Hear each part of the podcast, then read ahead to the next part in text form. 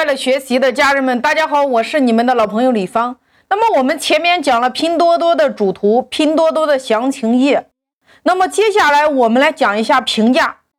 作为一个卖家，或者说作为一个买家来说，我们都知道这个评价，它在消费者准备下单的时候，它的影响占了百分之八十。其实我们回过头来，你再来看美团、拼多多、淘宝，甚至今天的西马。平台的这个布局，它把平台把这个评价放的这个位置，就足以让我们今天创业者明白，评价对消费者下单起到关键的核心因素。你看，你打开拼多多，任何一款宝贝，你首先看到的是不是主图？哪怕三张，哪怕五张，哪怕十张，你先看到的是一张主图。紧接着就是价格，再下边你点开之后，再下边就是规格一些其他的一些信息。接下来就是一个评价。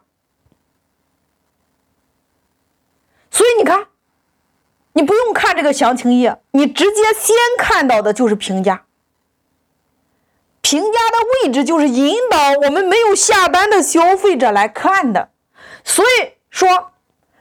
我们要是把评价做好的话，那么其实对于我们的订单量、对于我们的转换率、对于我们产品的各种数据，它的帮助是非常非常大的。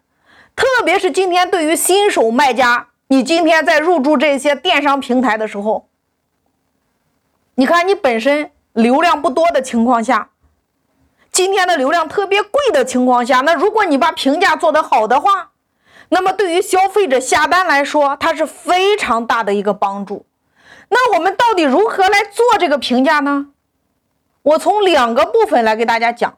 第一个部分，我们如何来布局这个评价？到底什么样的评价才叫好评价呢？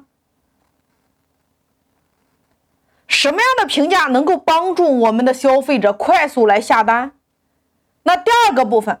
我们如何把一些好的评价把它置顶上去？你看，有的平台可以手动置顶，有的平台，当你的字数达到一定的数量的时候，它可以平台官方给你置顶。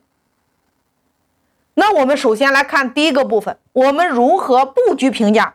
什么样的评价能够对于消费者下单会有决定性的一个影响？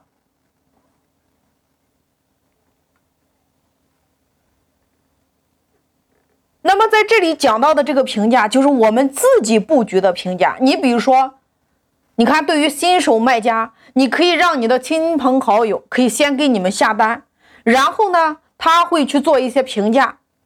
所以说，这样的一个评价的数量，其实大家不需要做那么多，做几条就可以了。也就是说，如何来做？我给大家讲一组案例。大家可以打开你的拼多多，你来搜。我举个例子，你来搜一个洗发水。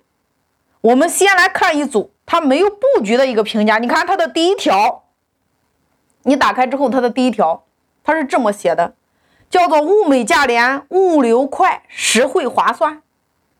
结束了，没有图片。第二条，宝贝与描述一致，一致在用，挺好用的，买一送五。第三条，货已收到。满意，量很足，质量很好，值得拥有。第四条，收到宝贝了，真是太划算了。超市一瓶大的五十多，品牌我喜欢，好评。第五条，感觉还蛮好的。我来问大家，以上这五条，你能看出来它是什么产品呢？也就是你在评价里边，你都看不出来它是一个什么样的一个产品，这是第一个问题。第二个问题，你这样的评价可有可无，你什么都没有讲到呀。所以说，特别是很多一些新手卖家，你在做评价布局的时候，你都会遇到这样的问题。这样的评价没有任何的一个营养。第三个问题，它没有图片。如果你看你今天在美团、在拼多多、在淘宝这样的电商平台。